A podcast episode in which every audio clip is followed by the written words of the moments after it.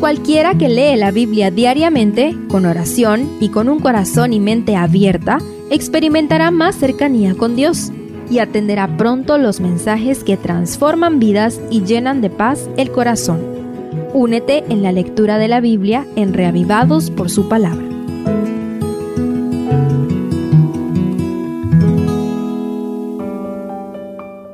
Esther 7 el capítulo anterior terminó con el mal augurio que la familia y amigos pronunciaron contra Amán, justo antes de que lo llevaran al banquete con la reina Esther. Acompáñame a estudiar este fascinante capítulo que nos lleva al punto más álgido de esta historia. Lo haremos a través de las tres preguntas del rey. Primero, ¿cuál es tu petición? El versículo 2 pareciera insinuar que el rey estaba tan ansioso por saber lo que su reina se traía entre manos que antes de probar bocado volvió a hacer la misma pregunta por tercera vez. ¿Cuál es tu petición, reina Esther? y te será concedida. ¿Cuál es tu deseo? Aunque sea la mitad del reino, te será otorgado. Esto es sumamente impresionante. Es como si el rey más poderoso de la tierra estuviera de rodillas ante aquella humilde huérfana y extranjera, dispuesto a darlo todo por ella. Pero Esther no procuraba riquezas ni gloria como Amán. Como emisaria del Altísimo responde, Oh rey, si he hallado gracia en tus ojos, y si place al rey que se me conceda la vida, esa es mi petición, y la vida de mi pueblo, ese es mi deseo. Así inicia su intercesión, donde suplica que ella y sus hermanos judíos sean librados del exterminio, pero con audaz inteligencia también habla de la tremenda pérdida que sufrirá el reino de no detener el genocidio patrocinado por Amán. ¿Qué hubieras pedido tú?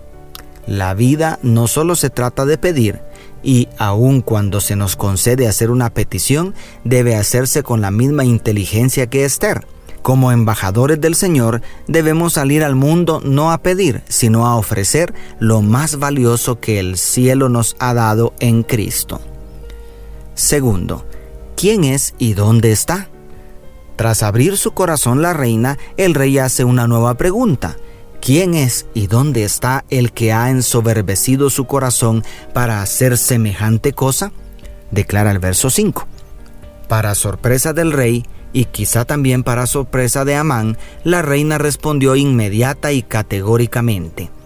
El enemigo y adversario es este malvado Amán, según dice el verso 6. De esta manera, el mal agüero pronunciado por la esposa de Amán se hace realidad el mismo que había hundido a todo el pueblo judío esparcido por el imperio en la zozobra por causa de un odio totalmente infundado, ahora estaba a punto de recibir toda la ira del rey y la reina. Es bueno que meditemos en este punto sobre la fabulosa manera en que Dios intervino para llegar hasta aquí. Dios usó la discreción de Esther al no mencionar su pueblo para que Amán no la viera venir. Hasta el mismo Satanás seguramente estaba sorprendido al ver cómo sus perversos planes se echaban a perder cuando parecía que tenía asegurada la extinción del pueblo de Dios. Lo más impresionante es que Dios no violentó la libre elección de ninguno de los personajes, ni siquiera cambió las condiciones sociales para las mujeres y extranjeros.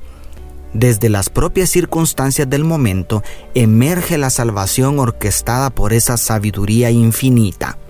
Así es Dios, soberano y poderoso, pero también omnisciente. Tú y yo podemos elegir del lado de quién estar en el conflicto cósmico entre el bien y el mal. Solo hay dos opciones, o con el tirano y pobre diablo derrotado, o con el invicto y glorioso Todopoderoso. Y tercero, ¿querrás también violar a la reina? El rey necesitó tiempo para reponerse, pues había confiado ciegamente en el perverso Amán. Por eso salió al jardín a respirar aire fresco y procurar una solución con serenidad.